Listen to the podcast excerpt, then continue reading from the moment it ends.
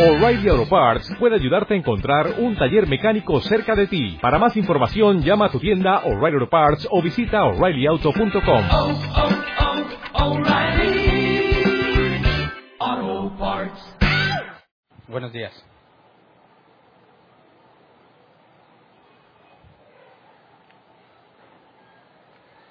Me da mucho gusto verlos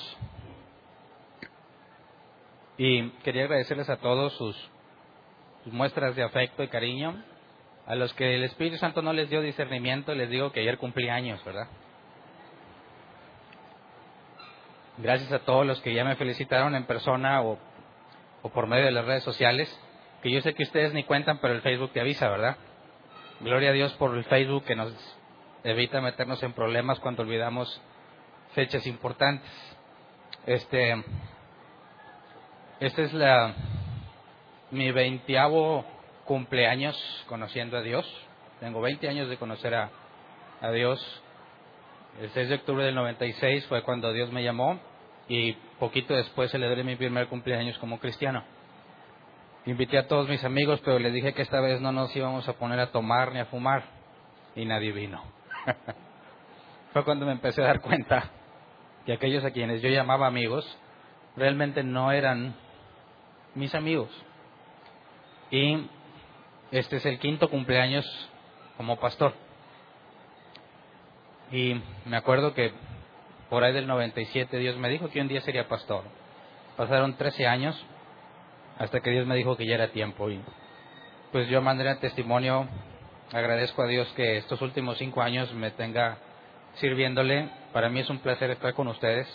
Para mí es un placer estudiar para explicar, estudiar para poder dar, tener la oportunidad de ser usado como un medio para que si a mí me sirvió lo que entendí en la escritura, a ti también te pueda servir. Así que agradezco a todos. Eh, y ya les di chance a los que ni se enteraron, pues que me feliciten al final, que no cometan el oso.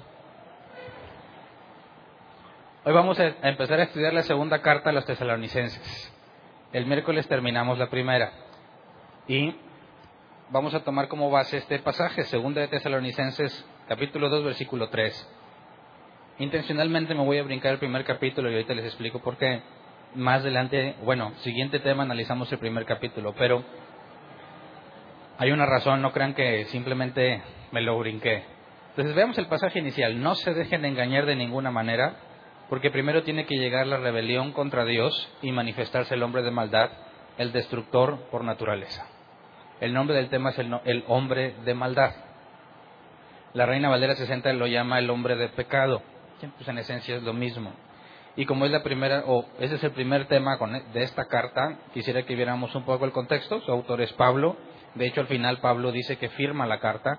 No puede haber duda de que Pablo lo escribió. Y se considera que esta carta se escribió finales del 51, principios del 52 después de Cristo. Si recuerdan, la primera carta se considera que se escribió el 51. Entonces, hay meses o pocos meses de diferencia entre primera de Tesalonicenses y segunda.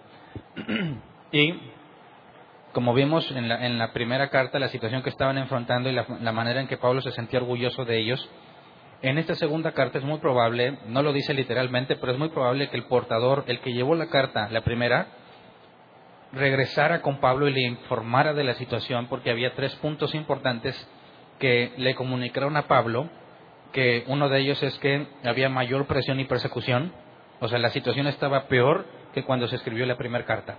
Número dos, falsas doctrinas en cuanto a la venida del Señor. Vimos que en la primera carta Pablo habla sobre el día del Señor y habla de que el arrebato y el día del Señor y que tenemos que estar enterados de esas cosas. Y en esta segunda carta se enfoca aún más a detalle eh, diciéndonos cosas que la primera carta no nos dijo. Y el tercer punto es que debido a estas falsas doctrinas, las personas estaban eh, comportando equivocadamente. Específicamente Pablo escribe sobre aquellos que ya no trabajan o no hacen nada por trabajar y el capítulo 3 de esta carta se los dedica a ellos y habla sobre la disciplina en la iglesia. Entonces, bajo ese contexto, el objetivo de la carta, los tres capítulos, que es una carta muy corta, cada capítulo eh, Pablo lo escribe para ya sea confortar a los que son perseguidos en el primer capítulo y habla algo sobre el juicio final, habla algo sobre la condenación que recibirán aquellos que los persiguen. En el capítulo 2 habla sobre la venida del Señor o el día del Señor, y eso es, demuestra Pablo que eso es antes del juicio final, es antes de que Jesús venga por segunda vez a la tierra. Y en la tercera carta confronta a aquellos que no trabajan o a los indisciplinados. Entonces, ya que el primer capítulo habla sobre el final y el segundo sobre lo que sucederá antes del final, por esa razón quisiera que analizáramos primero el capítulo segundo para entender lo que sucederá antes del juicio final de Dios. Y ya si Dios quiere, el miércoles analizamos la parte del juicio final porque habla sobre la condenación. Y ahí tendríamos que hablar sobre el lago de fuego, el infierno, la idea tan eh, esparcida de que ahorita está el infierno y todos los que se mueren sin Dios ahí están bailando conga y disfrutando con toda su raza que no quiso saber nada de Dios. Y la Biblia no habla para nada de eso. Entonces, hablando del final, del juicio final, del lago de fuego, nos adentraremos a entender el infierno desde la perspectiva bíblica. Pero antes de llegar ahí, veamos entonces lo que Pablo enseña sobre aquello que sucederá antes del fin, antes de que llegue el juicio. Entonces, por eso es que vamos a analizar el capítulo 2 primero, ¿ok? Leamos entonces versículo 1 y 2 de 2 de Tesalonicenses, capítulo 2, para empezar a considerar el tema. Eh, nueva versión internacional dice, ahora bien, hermanos, en cuanto a la venida de nuestro Señor Jesucristo y a nuestra reunión con Él, les pedimos que no pierdan la cabeza ni se alarmen por ciertas profecías, ni por mensajes orales o escritos supuestamente nuestros que digan ya llegó el día del Señor. Entonces esto nos deja ver el punto de la doctrina que se había infiltrado. Algunos estaban diciendo que ya estaban viviendo el día del Señor. ¿Ok? Y dice, hermanos, no pierdan la cabeza ni se alarmen. ¿Qué entiendes cuando alguien está alarmado y perdió la cabeza? ¿Que está preocupado? ¿Nada más? ¿Cuándo es que pierdes la cabeza en un asunto? Cuando ya perdiste el control, ya no sabes qué hacer, estás en una situación de pánico, estás en una crisis que ya está fuera de tu control. Entonces, alguien le dijo a los tesalonicenses que ya estaban viviendo el día del Señor y los tiene en pánico, están asustados. Cuando leemos el primer pasaje, el primer versículo, este pasaje puede llevarte a una conclusión que dice, uh, antes de explicar la conclusión, digo, mejor lo leo, hermanos, en cuanto a la venida de nuestro Señor Jesucristo y a nuestra reunión con Él, les pedimos que no pierdan la cabeza, ¿ok? Entonces parece ser, por simple lectura, que la venida del Señor y nuestra reunión con Él son un mismo evento, ¿cierto? Hasta podrías pensar que primero viene el Señor y luego nos reunimos con Él. Y esto lo consideramos cuando analizamos la primera carta hablamos de que Pablo enseña de un arrebatamiento de la iglesia y es bíblico y es imposible negarlo. El asunto es cuándo, ¿verdad? Entonces, cualquiera que diga que no hay arrebatamiento va en contra de lo que la escritura claramente enseña. Y en este caso que vamos a analizar hoy, cualquiera que diga que no hay anticristo, que es el hombre de maldad, y lo voy a probar ahorita porque le llamo el anticristo, aunque Pablo en esta carta no se refiere a él como el anticristo, bueno, el hecho es que va a haber un anticristo. ¿Lo vas a ver o no lo vas a ver? Eso es otra, otra cosa. Entonces, en cuanto al tiempo del arrebato y si la iglesia verá o no verá el anticristo, ese es un, te, un tema terciario. Y les recuerdo, para los que tienen poco tiempo aquí, un tema primario tiene que ver con los fundamentos del Señor, con lo que te hace cristiano, ¿verdad? Cualquier tema primario de la Biblia nos identifica como cristianos. Si alguien niega, niega que Jesús es Dios, y que vino en carne, o sea, las dos cosas, si alguien niega uno de esos dos puntos, no tiene la doctrina básica. No puede ser considerado como un, como un cristiano, ¿verdad? La doctrina secundaria tiene que ver con comportamientos de la iglesia o reglas que puedan tener entre ellos. Por ejemplo, aquellos que enseñan que la mujer no puede usar pantalón o que no se puede cortar el cabello o que en las reuniones solamente puedes cantar salmos, o sea, los que están escritos en la Biblia. Y ellos consideran que aquellos que no canten salmos, entonces están en pecado. Así como los que consideran que si la mujer se pone pantalón está en pecado. Ahora, esto es un tema secundario. Quizás podemos estar de acuerdo los dos en que Jesús vino en carne y era Dios, ¿verdad? Que la fe no es por obras, perdón, la salvación es por fe y no por obras, que Dios predestinó para salvación. Podemos estar de acuerdo, pero en desacuerdo en que la mujer puede usar pantalón. Eso impide que nos congreguemos en el mismo lugar, porque no estaría en paz la que viene en falda y no estaría en paz la que viene en el pantalón. Aunque la instrucción de Pablo, y lo analizamos hace tiempo, es que cada uno haga las cosas para Dios y déjelo como algo entre Dios y tú, y no se juzgue ninguno al otro. Pero lo más común es que ninguno de los dos hace eso. Entonces, no podríamos congregarnos en el mismo lugar, sería difícil, y por eso le llamamos una doctrina secundaria. Yo no puedo decir que tú no eres cristiano, simplemente no podemos congregarnos en el mismo lugar por la manera en que interpretas la escritura. Y la doctrina terciaria, que es la que estamos analizando hoy, eh, bueno, mezclado, porque hay primaria en cuanto al anticristo y hay terciaria en cuanto a si lo vas a ver o no. Porque aquellos que piensan que la iglesia será arrebatada al final, como la lectura simple de este pasaje dice, en cuanto a la venida de nuestro Señor Jesucristo y nuestra reunión con Él, ellos dicen que hay un orden cronológico, primero viene y luego nos vamos con Él. Y ahí surgen preguntas interesantes, pues ¿a dónde te vas ahora? Ahora si ya vino.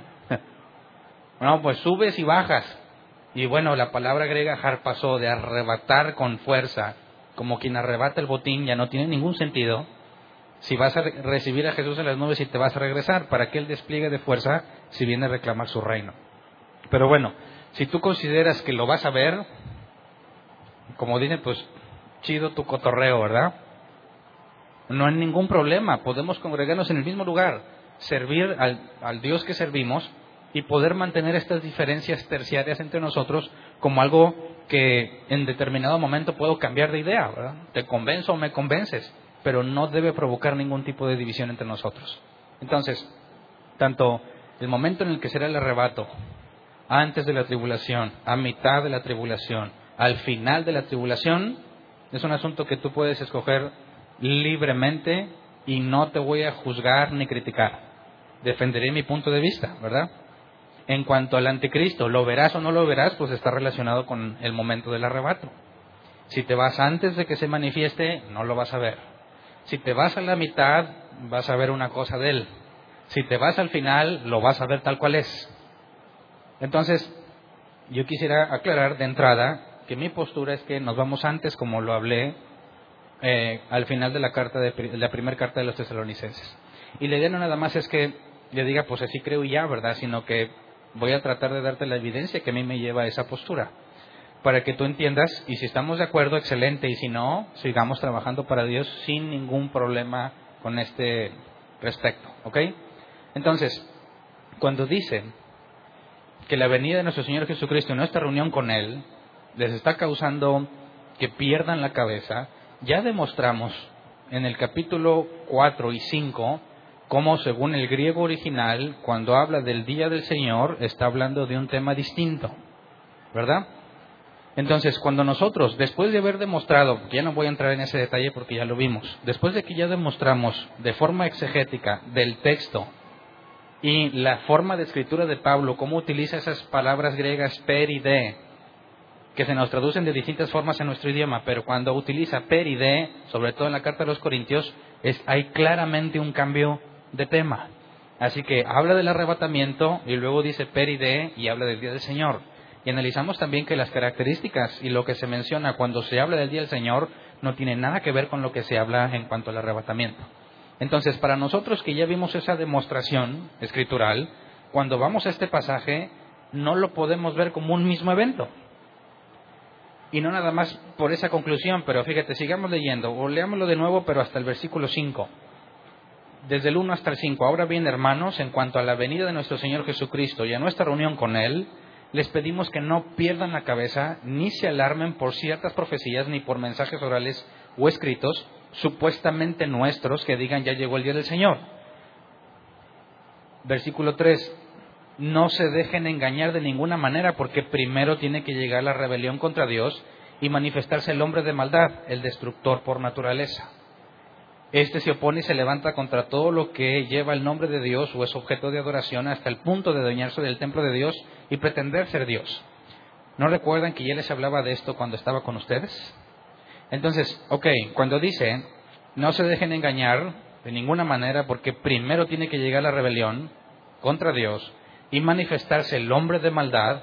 Cuando aquí dice primero tiene que llegar eso y se nos habla de dos eventos, el día del Señor y el arrebatamiento, bueno, este primero a cuál hace referencia? ¿Primero que el arrebatamiento o primero que el día del Señor? Bueno, el contexto inmediato del versículo 2 dice, no pierdan la cabeza ni se alarmen por ciertas profecías, ni por mensajes orales o escritos supuestamente nuestros que digan, ya llegó el día del Señor. Punto. En nuestro idioma, ¿verdad? Porque el original no lleva el punto. Punto. ¿Qué es lo último que mencionó? El día del Señor. Lo que dice a continuación, ¿de qué está hablando? Del día del Señor dice, aguas, no los asusten aquellos que dicen ya llegó el día, porque de ninguna manera llegará, sino que primero se tiene que manifestar la rebelión y el hombre de maldad. Así que el contexto inmediato, el último punto que Pablo toca es el día del Señor. ¿Me explico? Entonces, antes del día del Señor, tendrá que presentarse lo que la Reina Valera 60 habla de apostasía y la manifestación del hombre de maldad, el anticristo. Entonces, antes de que Jesús venga, tiene que presentarse este asunto. Ahora quisiera que viéramos en sentido práctico, ante las posibles interpretaciones del, del momento del arrebato de la iglesia. Imagínate que nosotros creemos, o que todos nos ponemos de acuerdo en decir el arrebato de la iglesia será después de que venga Jesús será después de su segunda venida, ¿verdad? Viene, como dicen, antes de que llegue exactamente a la tierra, nosotros subimos a las nubes, transformados, están resucitados y luego bajamos. ¿Ok? Ahora, si yo te digo, ya llegó el día del Señor, ¿te pondrías triste o feliz? Si el arrebato es después del día del Señor, si yo te digo, ya estamos viviendo el día del Señor, ¿es una buena noticia o una mala noticia? Pues mira, si viene y me voy con Él y me dices que ya estoy viviendo el último tiempo, el día del Señor, el día del juicio y la tribulación, eso implicaría que estoy a punto de irme, ¿verdad? ¿Te alegraría o te asustaría? ¿Qué opinas? ¿Quién dice, me asustaría mucho. ¿Quién diría, perdería la cabeza y estaría alarmado? Nadie. ¿Por qué? Porque sería una excelente noticia. Excelente noticia. Ya viene Jesús, entonces ya me voy con él. Entonces, ¿por qué los de Tesalónica están alarmados y perdieron la cabeza cuando piensan que ya están viviendo el día del Señor? ¿Qué es lo que Pablo les habrá enseñado cuando dijo, no les había dicho ya de esto cuando estaba con ustedes? ¿Qué les enseñó Pablo? ¿Un arrebato pre-tribulacional o post? No tiene ningún sentido que los tesalonicenses estén alarmados y pierdan la cabeza porque ya mero se van. ¿Verdad?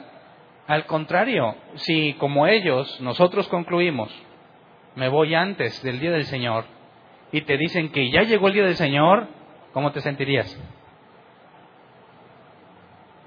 Si ya vino el día del Señor y el arrebatamiento es antes, y tú estás aquí en el día del Señor, implica que te quedaste, que no eras parte de la iglesia, que eras un hipócrita mentiroso. Entonces, si alguien dijera, Hernán, ya estás viviendo el día del Señor, le diría, espérate, ¿cómo? Para empezar, ¿por qué le creen? Alguien escribió, vámonos, ya, ya estamos en el día del Señor. Y hay muchos que se dicen, ya estamos en la gran tribulación. ¿En serio? Sí. Ah. pero la Biblia dice que esa tribulación nunca ha habido y jamás habrá. Y cuando leas Apocalipsis vas a ver que no va a quedar ninguna montaña, el sol no va a dar su luz, la luna se oscurecerá, las estrellas caerán. ¿Y me dices que ya lo estamos viviendo? Claro que sí, en sentido figurado. Dices, pues ahí está el problema, ¿verdad? Porque si tú vas a leer la Biblia siempre en sentido figurado, cada quien puede interpretar lo que se le dé su gana, ¿verdad? Que al cabo va a decir, oye, ¿y cómo sacaste esa conclusión? Ah, pues en sentido figurado. jamás podrías cumplir lo que Pablo le dice a Timoteo, procura presentarte con diligencia ante Dios como un obrero aprobado que interpreta correctamente la palabra de verdad. Si siempre vas a estar leyendo en sentido figurado, no hay ninguna certeza de que tu interpretación sea la correcta. La única forma en la que podemos tener certeza es la interpretación literal, a menos que el texto nos demuestre que no es literal. Como el ejemplo que ya les he dicho mucho, que los árboles palmen a Dios. No, o definitivamente no le vas a buscar manos al árbol. El género literario te lleva a comprender que no está hablando de algo literal. Pero cuando dice en Juan 14, así que voy pues a mi padre, y en la casa de mi padre muchas moradas hay, voy pues a preparar lugar, y vendré por ustedes, y los llevaré para que estén donde yo estoy. ¿Habla en sentido literal o sentido figurado? Bueno, no hay absolutamente ninguna razón para interpretar eso del sentido figurado.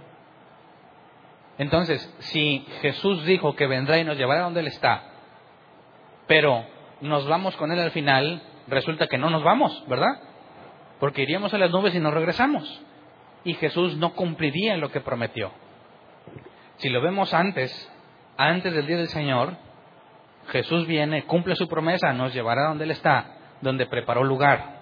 Ok, entonces los, los tesalonicenses escuchan y les dicen, ya llegó el día del Señor.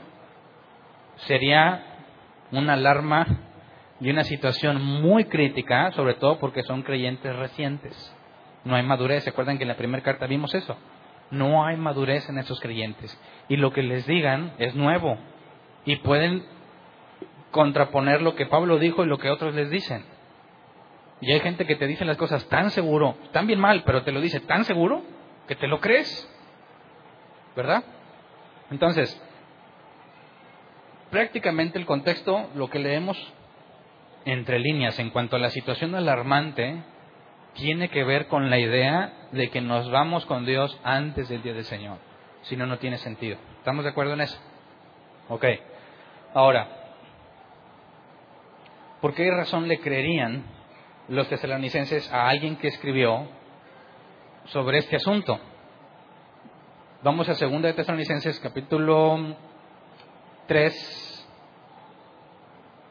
el último versículo, déjenme ver cuál es. Bueno, uno antes del último, para no perder tiempo aquí buscándolo.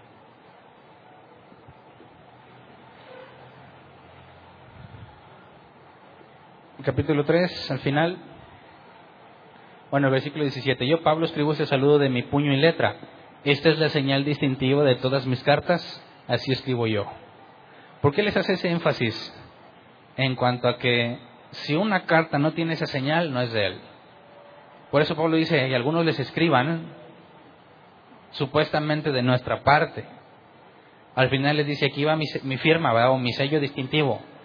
Cualquier carta que les lean que es supuestamente nuestra, dice Pablo, si no tiene esta marca, no es mía.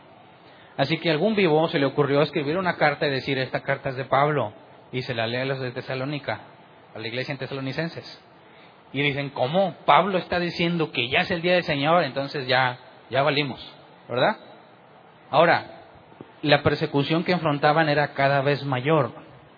Y fácilmente pueden decir, esta es la gran tribulación, ¿verdad? Porque ellos nunca habían sido atribulados tanto. ¿Me explico? El asunto que ellos no entienden es que la gran tribulación es a nivel global, no a nivel local, ¿verdad? El hecho de que tú estés en mucha tribulación no significa que ya está cerca el día del Señor. ¿Ok? No, hombre, Hernán he batallado mucho, a mí se me hace que Cristo ya viene. Mire, habría que descartar primero varias cosas para ver por qué estás batallando. Negligencia, falta de sabiduría, incluso pecado, ¿verdad? Pero no toda la tribulación es por causa de falta de sabiduría, ni negligencia, ni pecado. Hay quienes Dios les agrada o le agrada a Dios atribularnos, porque ahí nos va a llevar a emprender cosas que de otra forma no aprenderíamos. El capítulo 1 habla de eso y lo veremos en el siguiente tema. Entonces, creo que podemos decir con certeza que podemos entender que los tesalonicenses estaban preocupados porque alguien escribió una carta apócrifa que supuestamente era de autoría de Pablo de alguno de los dirigentes. Y les hizo pensar que el día del Señor ya había venido y como ellos entienden que el día del Señor es después del arrebatamiento, se desató una crisis.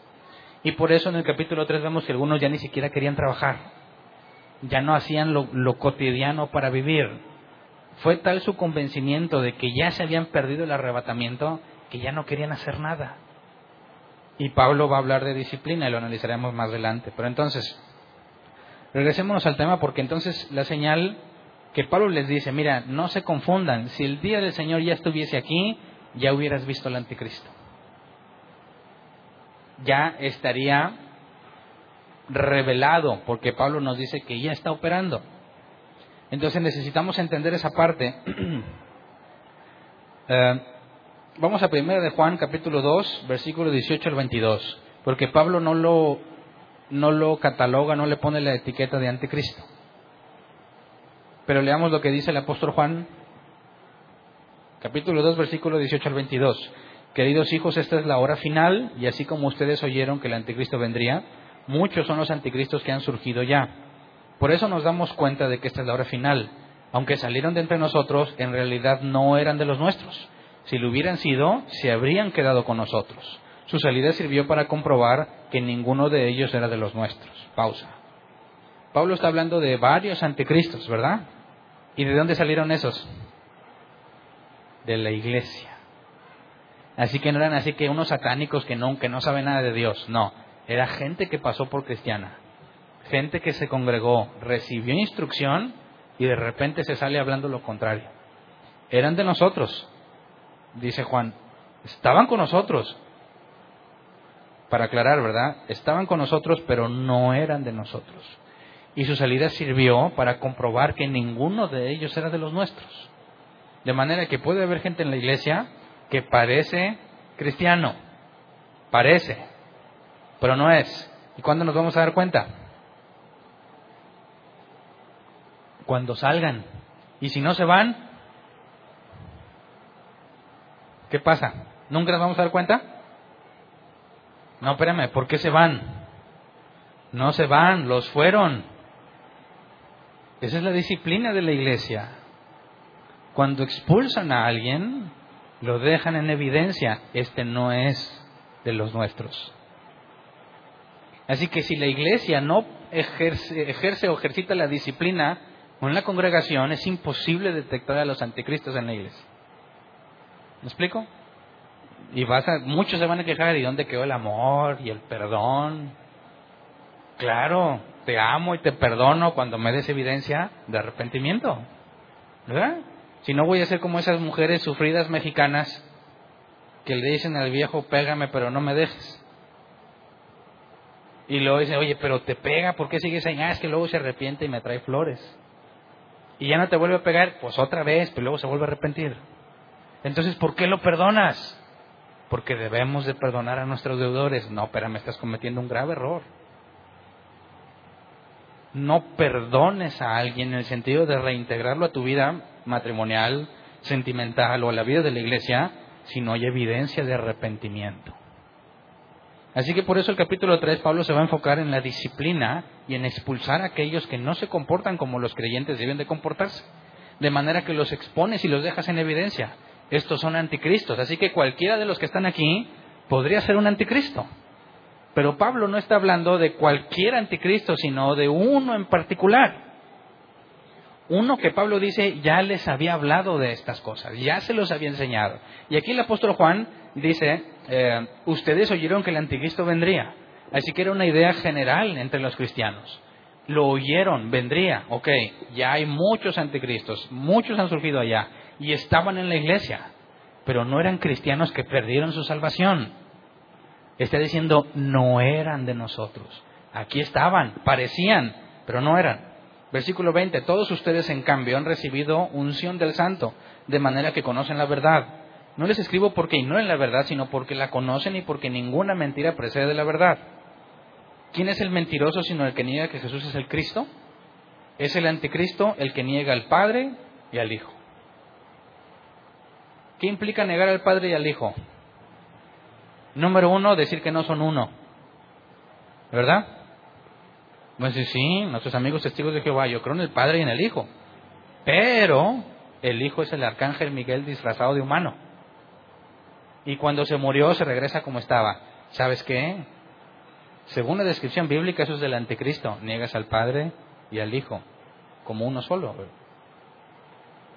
Entonces, cuando Pablo habla de este hombre malvado que se opone contra todo objeto de adoración, se opone a lo que se le llama Dios, fácilmente concluimos, este es el anticristo, pero hablamos de el anticristo como ese que estamos esperando, bueno, quién sabe ustedes, yo no, están esperando que se manifieste para poder saber que se están cumpliendo las señales del segundo, de la segunda venida de Jesús.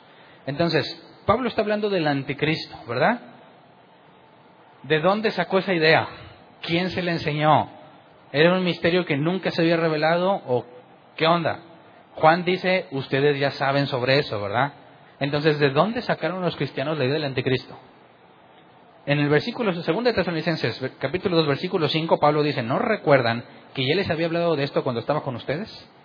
Así que Pablo, que no tuvo mucho tiempo con los tesalonicenses, cuando les habla de la doctrina fundamental, que son los rudimentos del cristianismo, ¿de qué les habló?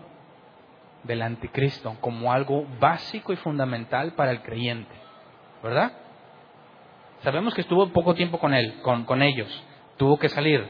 Y luego Pablo tiene que por carta o por medio de algún enviado tener que ayudarles a madurar y a que cada vez comprendan más las cosas de Dios. Pero aquí dejan claro, de esto ya se los había hablado. Entonces, cuando hablamos a los nuevos creyentes, hablar de lo que pasará al final del anticristo no debe ser un tema profundo y complejo que se lo dejas a los maduros. Debe ser un tema básico y fundamental para cualquier creyente, porque en eso, en eso radica nuestra esperanza. Tenemos la esperanza de que vendrá por nosotros, pero tenemos que saber qué sucederá. Entonces, cuando Pablo dice que esto ya, ya lo había hablado con ellos, y Juan dice que algo que los cristianos ya sabían, necesitamos entender de dónde lo sacaron. Y esto tiene que ver con lo que se profetizó en el Antiguo Testamento en cuanto al anticristo, aunque no se usa el nombre anticristo, ¿verdad? En el Viejo Testamento. Así que vamos a Daniel 9, versículo 20 al 24. Los cristianos sabían del anticristo basado en estos pasajes de la Escritura, principalmente en Daniel. Dice, nueva versión internacional, yo seguí hablando y orando al Señor mi Dios Está hablando Daniel, ¿verdad? Le confesé mi pecado y el de mi pueblo Israel y le supliqué en favor de su santo nombre. Se acercaba la hora del sacrificio vespertino y mientras yo seguía orando, el ángel Gabriel, a quien había visto en mi visión anterior, vino en raudo, en raudo vuelo a verme y me hizo la siguiente aclaración. Daniel, he venido en este momento para que entiendas todo con claridad. Tan pronto como empezaste a orar, Dios contestó tu oración. He venido a decírtelo porque tú eres muy apreciado. Presta pues atención a mis palabras para que entiendas la visión. Setenta semanas han sido decretadas para que tu pueblo y tu santa ciudad pongan fin a sus transgresiones y pecados, pidan perdón por su maldad, establezcan para siempre la justicia, sellen la visión y la profecía y consagren el lugar santísimo. Entonces, notemos primero que las setenta semanas es para los israelitas, ¿verdad? La iglesia no tiene nada que ver en este asunto. Es cierto que fuimos adoptados como pueblo de Dios, pero es un error decir que la iglesia es Israel, ¿verdad? No es Israel. Ahora, 70 semanas han sido decretadas. ¿Para qué? Para que tu pueblo ponga fin a sus transgresiones y pecados. O sea que después de 70 semanas se acaba el pecado en ellos, ¿verdad?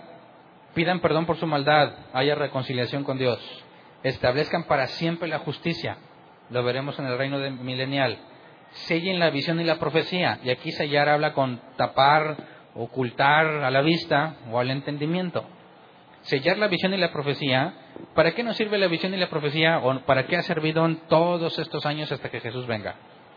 Para saber lo que va a pasar, para prepararnos y santificarnos.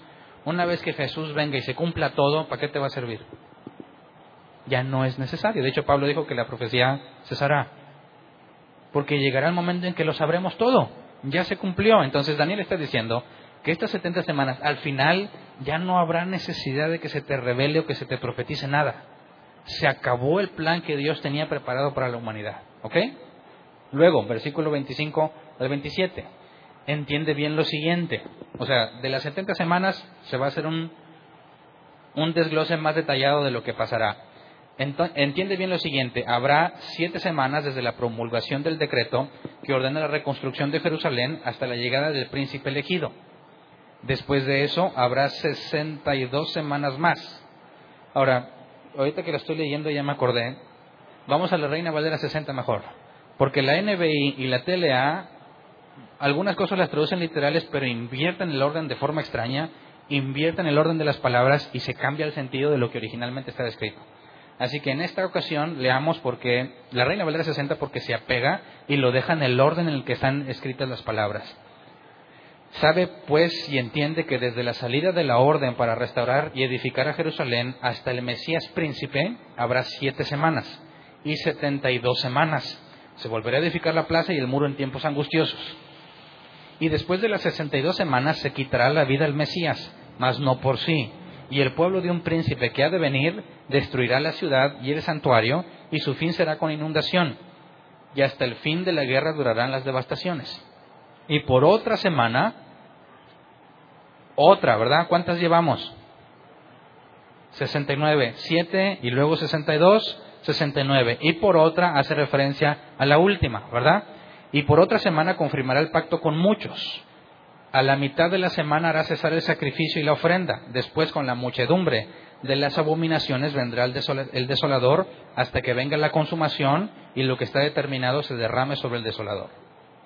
Entonces, aquí es interesante notar que en la última semana tiene que ver con alguien que hace un pacto, hará cesar el sacrificio y la ofrenda y después será destruido. ¿Ok? Ahora, hablando de 70 semanas, dicen, bueno, pues es que eso es un símbolo, ¿verdad? ¿Qué será? Pues mira, si Daniel empieza, bueno, Gabriel empieza a dar fechas y periodos, las 70 semanas es un periodo de tiempo. Dicen, ah, pues si son semanas, entonces son días. Pero la palabra hebrea para que se traduce aquí como semana no hace referencia a días, sino a grupo de siete. Semana es un grupo de siete, entonces tú puedes tener una semana de pelotas, una semana de perros, no hablando de días, sino de grupo de siete. Entonces, ¿nos está hablando de 70 semanas de días?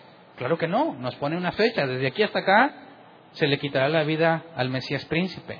Y desde mínimo, desde que se le dio la profecía hasta que Jesús perdió la vida, han pasado fácil más de 70 semanas de días, ¿verdad?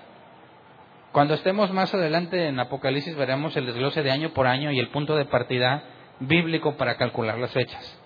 Para con lo que respecta hoy, tenemos que decir que Gabriel le dice que es un periodo de tiempo que fácilmente se traduce en años. Y quisiera que le- leyéramos lo que dice antes de la última semana.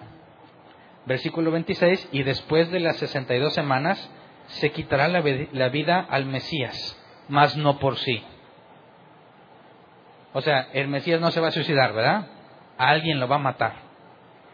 Nuestros amigos judíos ortodoxos, cuando les preguntas, oye, ¿tú estás esperando a tu Mesías? Le dicen, sí, porque cuando venga va a gobernar para siempre y ya no va a existir la muerte. ¿Y a quiénes lo van a matar? Si cuando el Mesías venga ya no va a haber muerte, ¿quién lo va a matar? Como dice aquí. Entonces ellos no tienen de otra más que decir, ah, Daniel no era profeta. Y eso no es una profecía. Pero ¿por qué razón quisieran decir que esto no es una profecía cuando el ángel Gabriel le dice, esto es lo que Dios ha destinado para tu pueblo? Proféticamente hablando. Así que se meten en un problema aquellos que piensan que Jesús no ha venido. Bueno, ellos no piensan que Jesús vendrá, sino que el Mesías prometido no ha venido. Ya vino y está profetizado que es el que lo matarían. Y esto demuestra que cuando viene el Mesías, según la profecía que se le revela a Daniel, aún hay muerte, así que no pudo venir al final, como los judíos esperan. Ahora, y el pueblo de un príncipe que ha de venir destruirá la ciudad y un santuario. El santuario, perdón.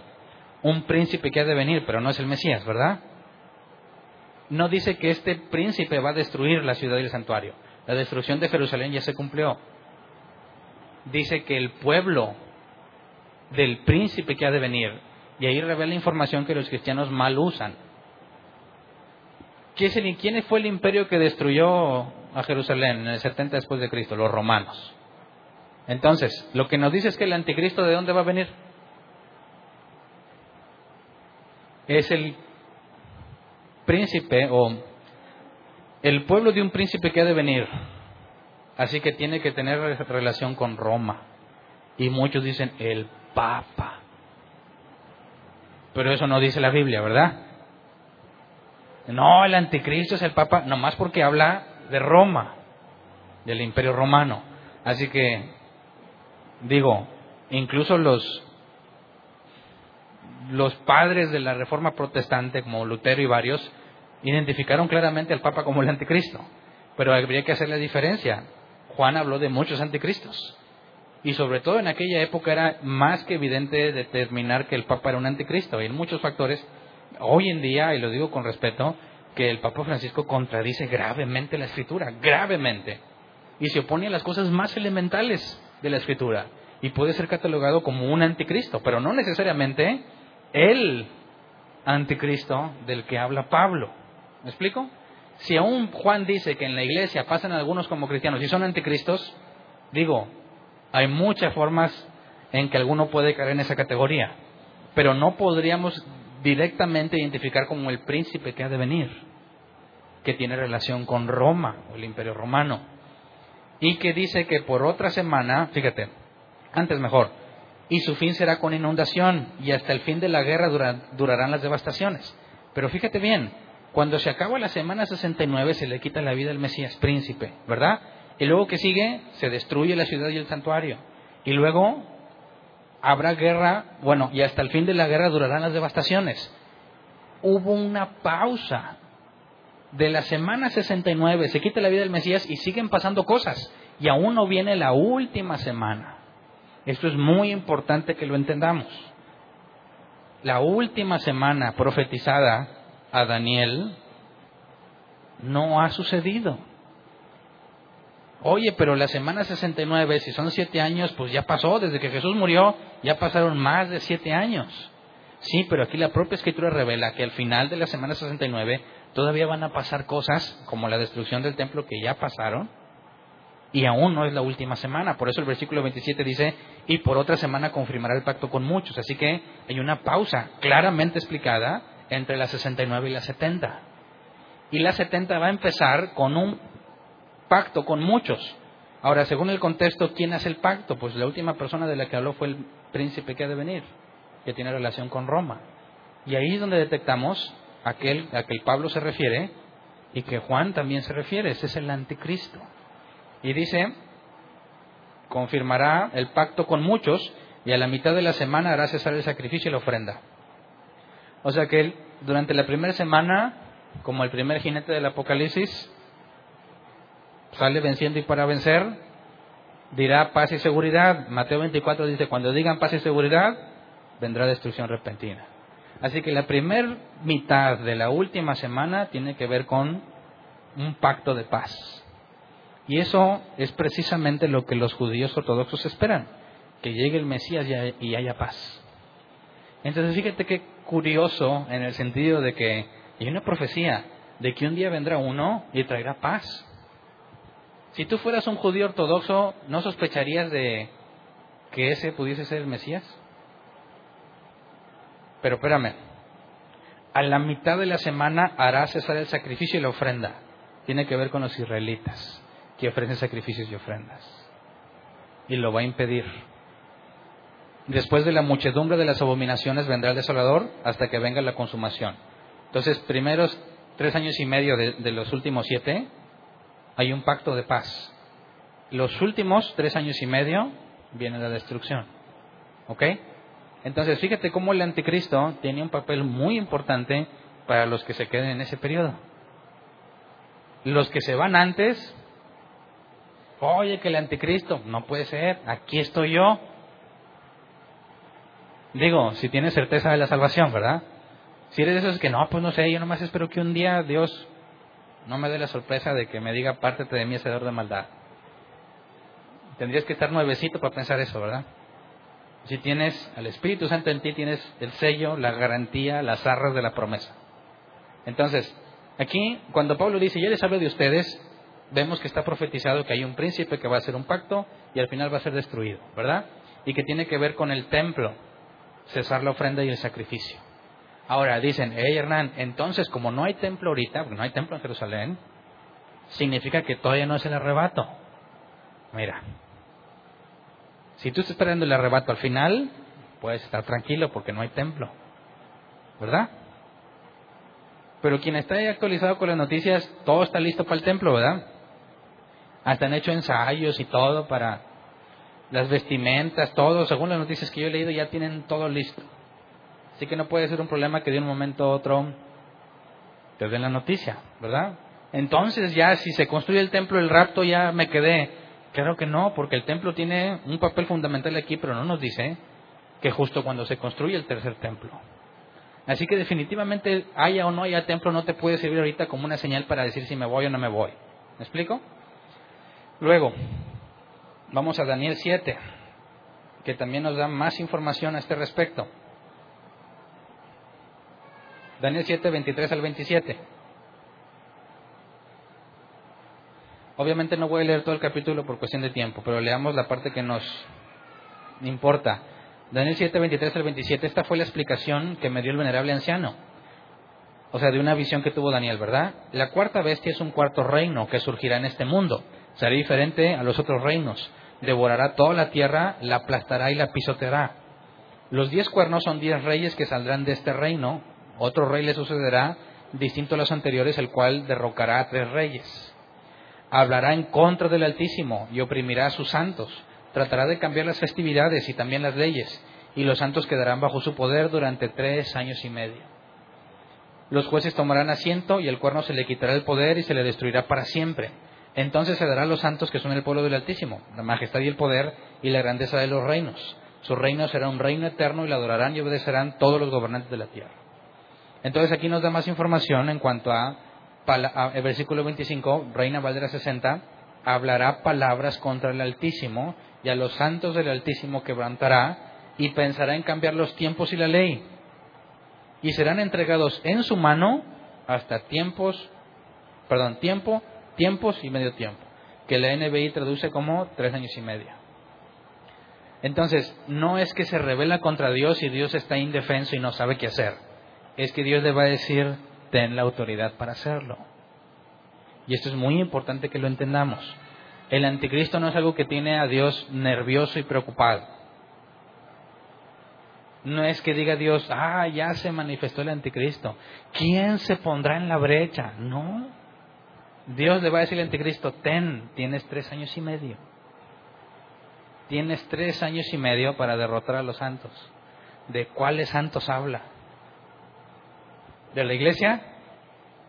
espérame, este contexto no tiene nada que ver con la iglesia, está hablando de Israel. ¿Y quiénes son sus santos? La palabra hebrea para santo es escogido o puesto aparte. Tiene que ver con los israelitas, no con la iglesia.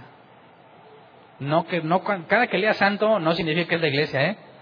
Cuando te vas al original es un apartado o escogido para Dios. Entonces va perseguir a los santos y los va a derrotar y tiene el permiso de Dios para hacerlo porque Dios le entrega la autoridad y la capacidad de hacerlo. Así que no pensemos que todo este tiempo que se avecina para los que se queden tiene que ver con que una rebelión contra Dios. No, Dios está entregando el poder y el tiempo delimitado para que haga lo que tiene que hacer. Por último, otra referencia bíblica, vamos a Apocalipsis 13 del 1 al 8. Leámoslo en la NBI. Apocalipsis 13 del 1 al 8. Entonces vi que del mar subía una bestia la cual tenía diez cuernos y siete cabezas. Fíjate la semejanza con lo que se le dijo a Daniel, ¿verdad? En cada cuerno tenía una diadema y en cada cabeza un nombre blasfemo contra Dios. La bestia parecía un leopardo, pero tenía patas como de oso y fauces como de león. El dragón le confinó a la bestia su poder, su trono y su gran autoridad. Aquí el dragón, para el contexto que estamos leyendo, ya había dicho Apocalipsis antes que era Satanás. Entonces está diciendo que se va a levantar un... Eh, dice, el dragón le confirió a la bestia su poder, su trono y su gran autoridad. Y eso tiene que ver con un gobierno, ¿verdad? Y un imperio. Una de las cabezas de la bestia parecía haber sufrido una herida mortal, pero esa herida ya había sido sanada. El mundo entero fascinado iba tras la bestia y adoraba al dragón porque había dado su autoridad a la bestia. También adoraban a la bestia y decían, ¿quién como la bestia? ¿quién puede combatirla? A la bestia se le permitió hablar con arrogancia y proferir blasfemias contra Dios, y se le confirió autoridad para actuar durante 42 meses. Abrió la boca para blasfemar contra Dios, para maldecir su nombre y su morada y a los que viven en el cielo. También se le permitió hacer la guerra a los santos y vencerlos, y se le dio autoridad sobre toda raza, pueblo, lengua y nación. A la bestia le adorarán todos los habitantes de la tierra, aquellos cuyos nombres no han sido escritos en el libro de la vida, el libro del Cordero que fue santificado, sacrificado, perdón, desde la creación del mundo. Fíjate que hay una directa relación con lo que se le reveló a Daniel. Así que estos santos, ¿quiénes son? Aunque están mencionados en el Nuevo Testamento. Es la misma profecía. ¿Verdad? Ahora, se le da autoridad, se le permite hacer guerra y vencer. Entonces, quisiera que no olvidáramos esto. Es Dios quien está en control de la situación. Y es Dios quien le va a decir al anticristo es tiempo. Y aquí está lo que ocupas, tienes la autoridad. Así que si alguno de esos cristianos, como los de ahora, que creen que pueden amarrar al diablo, ¿verdad? Imagínate que ya anda, eh, que en el nombre de Jesús te ato, ¿qué le va a decir el anticristo? ¿Qué te pasa? ¿Quién crees que me dio la autoridad para venir a hacer esto? Dios, ¿ok? Bueno, ¿qué pasa si no estoy allá y lo quiero atar ahorita? Es exactamente lo mismo. Nadie te puede tocar a menos que Dios lo permita. Pedro os han pedido para zarandearlos como a trigo. Tiene que haber una petición. Así que si Satanás te está zarandeando como a trigo y tú le quieres decir, no, pues te reprendo y te ato, te va a decir algo muy sencillo y básico para el cristiano. Yo no tendría autoridad sobre ti si no me fuese dada. Así que pierdes tu tiempo tratando de, no, que yo voy a luchar con los demonios y que esto y que una barrera espiritual. Por favor, no hagas ridiculeces. Si tú te consideras un hijo de Dios, sabes bien que no pueden tocarte a menos que Dios lo autorice. Y si Dios lo autorice, no te puede salvar. ¿Me explico? Si Dios dijo, Satanás, ahí te va, zarandéalos. Jesús dijo, mas yo he rogado para que tu fe no falte. La zarandeada es un proceso que el cristiano necesita para fortalecer su fe. ¿Me explico? Así que, qué oso. Incluso si fueras del diablo y ves, pues, ¿qué onda con este cristiano, verdad? Que me quiere andar reprendiendo cuando no sabe que el nombre que pretende usar para reprenderme es precisamente la autoridad que tengo para zarandearlo. ¿Me explico? Así que te zarandean en el nombre de Jesús. O sea, literalmente, ¿verdad? Ok. Ahora, regresemos a Tesalonicenses. Segundo de Tesalonicenses, capítulo 2, versículo 9 al 12. Ahora, todo esto lo, vamos, lo vemos a detalle en el, en el curso de Apocalipsis, que son 12 sesiones de 3 horas cada sesión. Así que, si te interesa, le puedes invertir muchísimo para verlo con lujo de detalle por cuestión de que estamos en un tema general y limitados de tiempo, aunque no me limito mucho, ¿verdad? No me voy a meter a todo el nivel de detalle que requeriría para demostrarte cada cosa, como que Dios ha usado la misma comparación entre semanas y días y muchas cosas que confirmarían mi punto. Así que por eso estoy tocando por encima el asunto del anticristo para poder mantenernos enfocados en lo que dice Tesalonicenses. Así que regresándonos, segunda de Tesalonicenses capítulo 2 versículo 9 al 12 el malvado vendrá por obra de Satanás, con toda clase de milagros, señales y prodigios falsos. ¿Ok? No trae trucos baratos. Trae el permiso de Dios para hacer todas estas cosas. Con toda perversidad engañará a los que se pierden por haberse negado a amar la verdad y así ser, y así ser salvos. Entonces, ¿a quiénes va a engañar? aquellos que negaron amar la verdad y así ser salvos.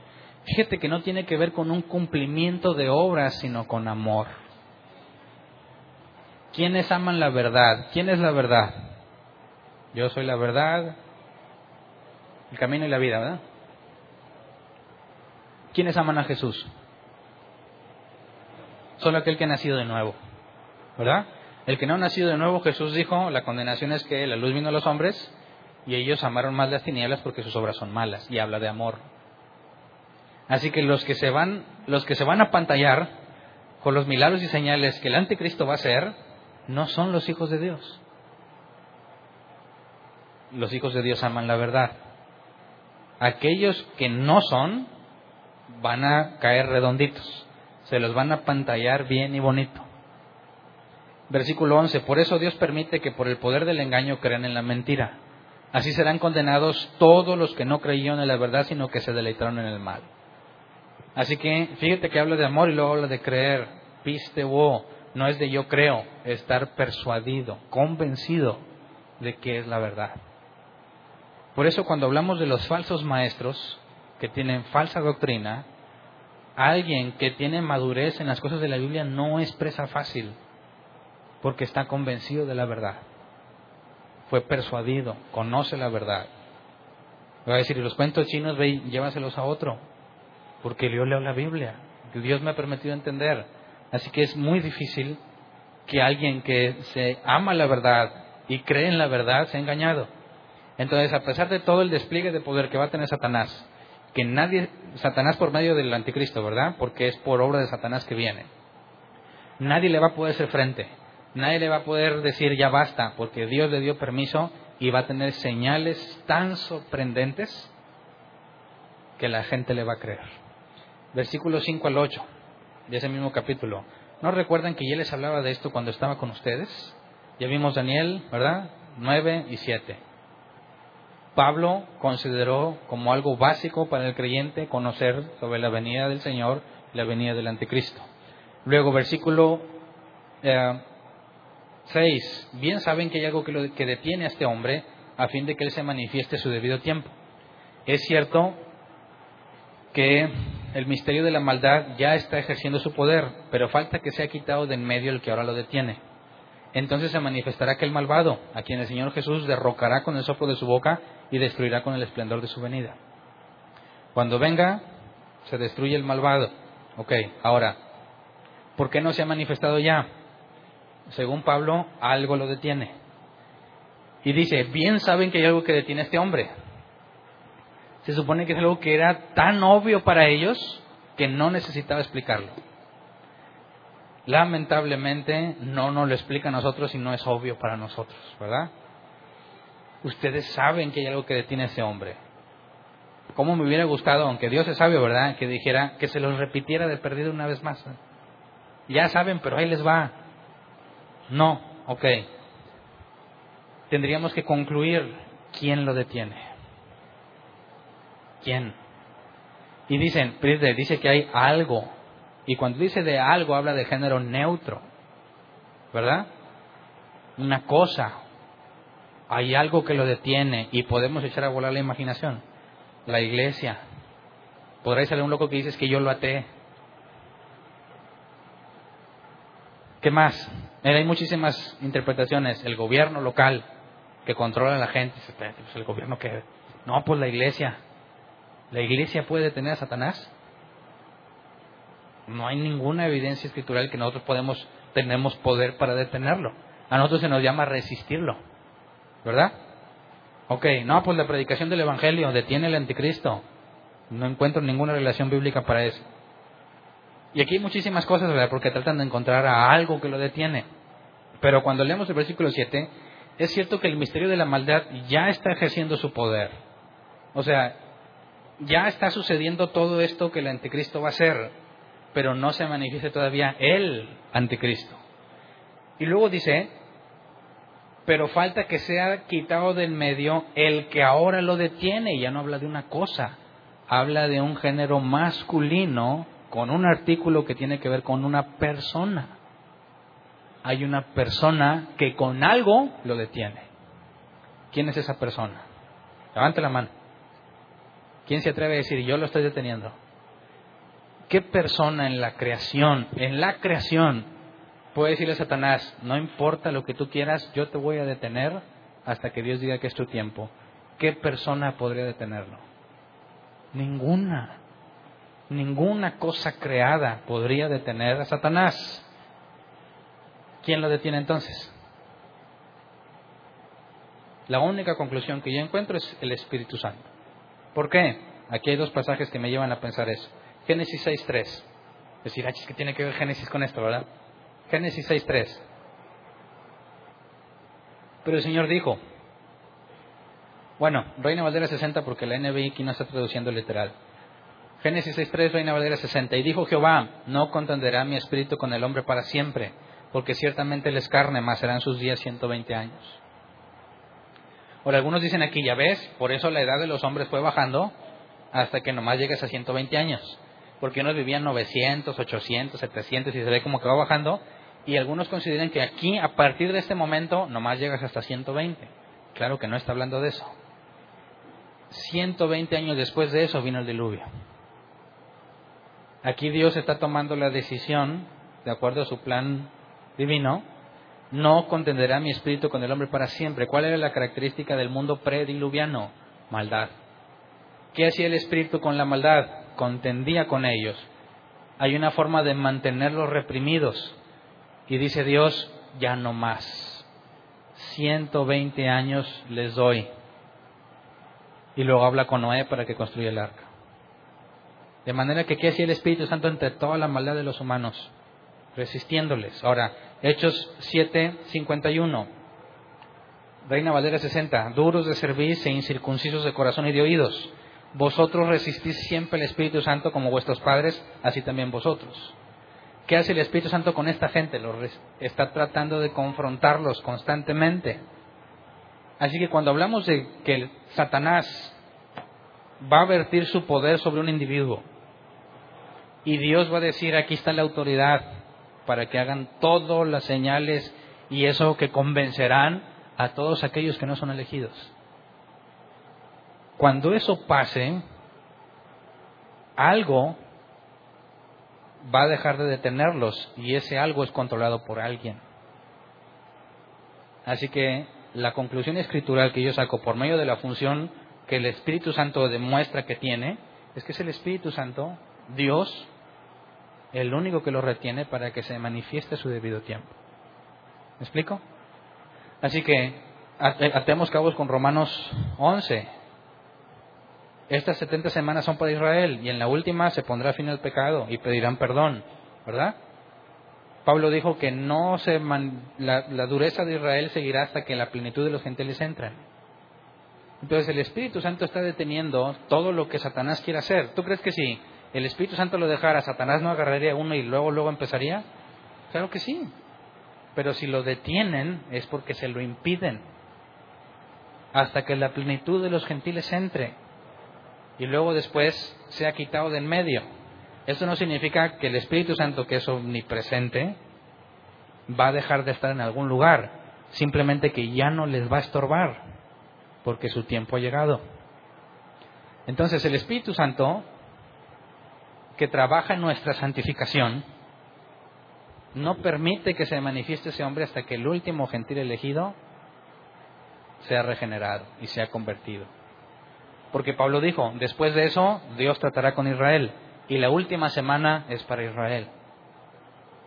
Así que cuando el Espíritu Santo deje de oponerse, se va a manifestar, pero Él tiene el control y nadie sabe el día ni la hora. Entonces, después de analizar tanto al anticristo y lo que sucederá, si tú fueras uno de los tesalonicenses que te dijeron que el día del Señor ya es, cuando Pablo empieza a explicar eso, ¿cómo te sentirías? ¿Seguirías preocupado y nervioso? O dices, oye, pues si cierto, ¿verdad? Si no está el anticristo y no está la abominación desoladora, porque se va a pasar, esta entrevista se va a hacer pasar por Dios y va a querer tener el templo como para Él y ser adorado Él. Por eso encontramos mucha relación con los israelitas, porque va a profanar el templo y va a ser tomado como un Dios y va a engañar y hará paz, un pacto de paz con muchos. Y yo pienso que ahí están de pechito los judíos que están esperando a su Mesías. Cuando llegue este hombre con autoridad para hacer milagros y señales y traiga paz, que cuando lleguemos a Apocalipsis veremos que la paz es global, excepto para los que sean perseguidos porque no se quieren poner la marca. Si yo fuera judío ortodoxo y no sé de Jesús, ese es el principal candidato a pensar que viene de parte de Dios. Y cuando entre el templo y diga, ahora adórenme a mí, entonces Dios lo va a mostrar tal cual es. Y viene el trato con Israel. Entonces leamos la última parte, 2 de Tesalonicenses 2, 3 al 17. Nosotros, en cambio, aquí, si te fijas, aquí hay un cambio de tema otra vez, ¿verdad? Nosotros, en cambio, siempre debemos dar gracias a Dios por ustedes, hermanos amados del Señor, porque desde el principio Dios los escogió para ser salvos, mediante la obra santificadora del Espíritu y la fe que tienen en la verdad. Fíjate el contraste, ¿verdad?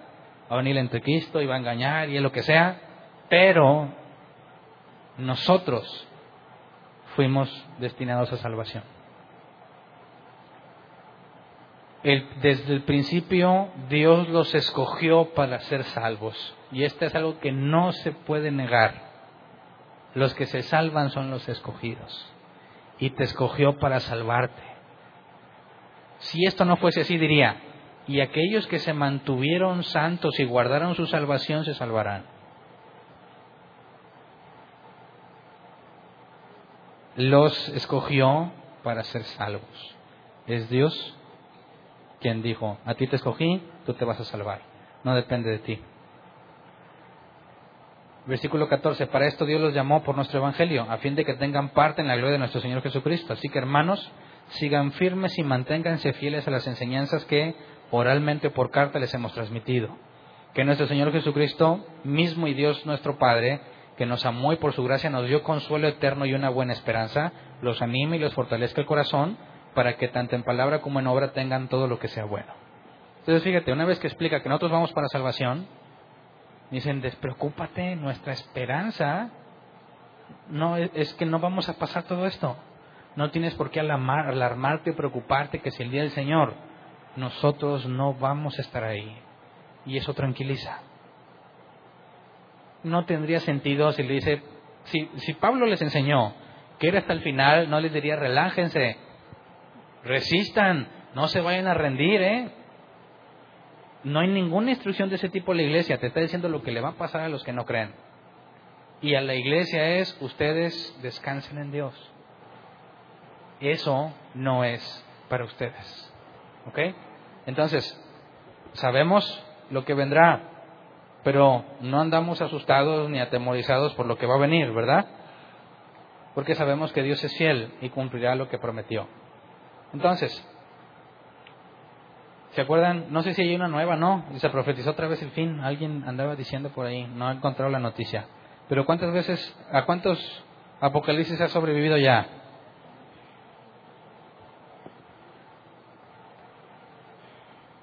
Desde el año 2000, ¿verdad? Que el calendario maya y que no sé qué. ¿Qué cristiano se preocuparía por eso? ¿Qué cristiano pierde la cabeza y se alarma? Puede ser que los neófitos, los nuevecitos, que no han estudiado, no han entendido muchas cosas, pues sí, a lo mejor los asustas. Pero con una clara exposición doctrinal de lo que va a pasar, asunto arreglado. Ahora, si tú ya eres viejo en el cristianismo y te asustas, qué vergüenza, qué vergüenza. Ponte a leer la Biblia. ¿Verdad?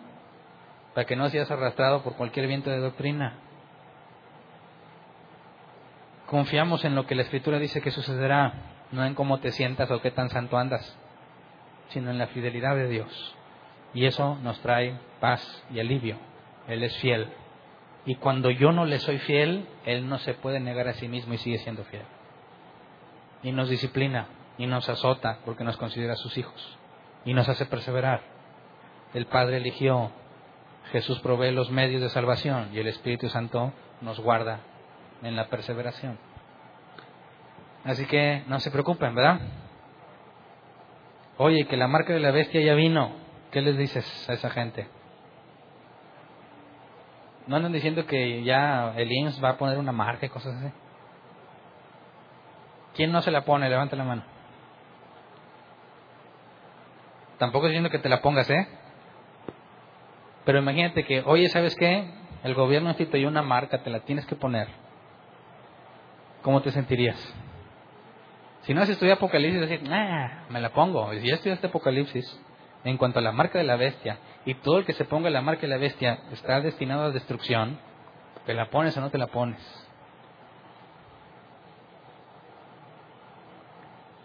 Bueno, para que llegue esa marca, primero tienen que cumplirse las señales que Pablo está diciendo aquí. Así que no hay razón de pánico, ¿eh? Pero tampoco te estoy diciendo que vayas en contra de tu convicción, ¿verdad? y vayas y te la pongas. No, hemos, no nos hemos enfrentado a esa situación, no hay necesidad de verla ahorita todavía. Pero una cosa podemos estar seguros, Cristo viene por su iglesia. Y es una excelente noticia. Y aún más que es antes de la tribulación. Así que hagamos la parte que nos corresponde para hacer lo que nos corresponde en cuanto a la plenitud de los gentiles. Tenemos que hablar de Dios y que todo gentil que haya sido elegido como nosotros venga al conocimiento de Dios. Pero en ninguna forma puedes acelerarlo. ¿eh? Por ahí andan algunos diciendo, vamos a evangelizar para provocar que Cristo venga. Claro que no, hay un tiempo definido y no lo puedes adelantar ni retrasar. Sucederá cuando Dios diga. Así que no decimos, vamos a evangelizar todos, como dicen, hay un pedacito del mundo donde no se ha evangelizado. Vamos para que Cristo venga. Y dices, pues qué ignorancia tan profunda. Como si Dios estuviera diciendo, mira Hernán, me falta ese cachito, pues nadie va. Yo ya quiero que Jesús venga, pero nadie va allá. Hasta que un valiente dice, yo voy. Dices, qué forma tan errónea de comprender, o, bueno, no lo comprenden, qué forma tan errónea de un Dios que depende de su gente para que pueda cumplir sus promesas. Claro que no, evangelizamos porque nos corresponde y Dios hará que esto se manifieste en el tiempo que Él ya determinó, ¿ok? Así que ni lo adelantamos ni lo atrasamos. Todo sucederá como Él ha dicho. Pero nuestra responsabilidad es predicar el Evangelio a toda criatura, ¿ok? Vamos a ponernos de pie, vamos a orar.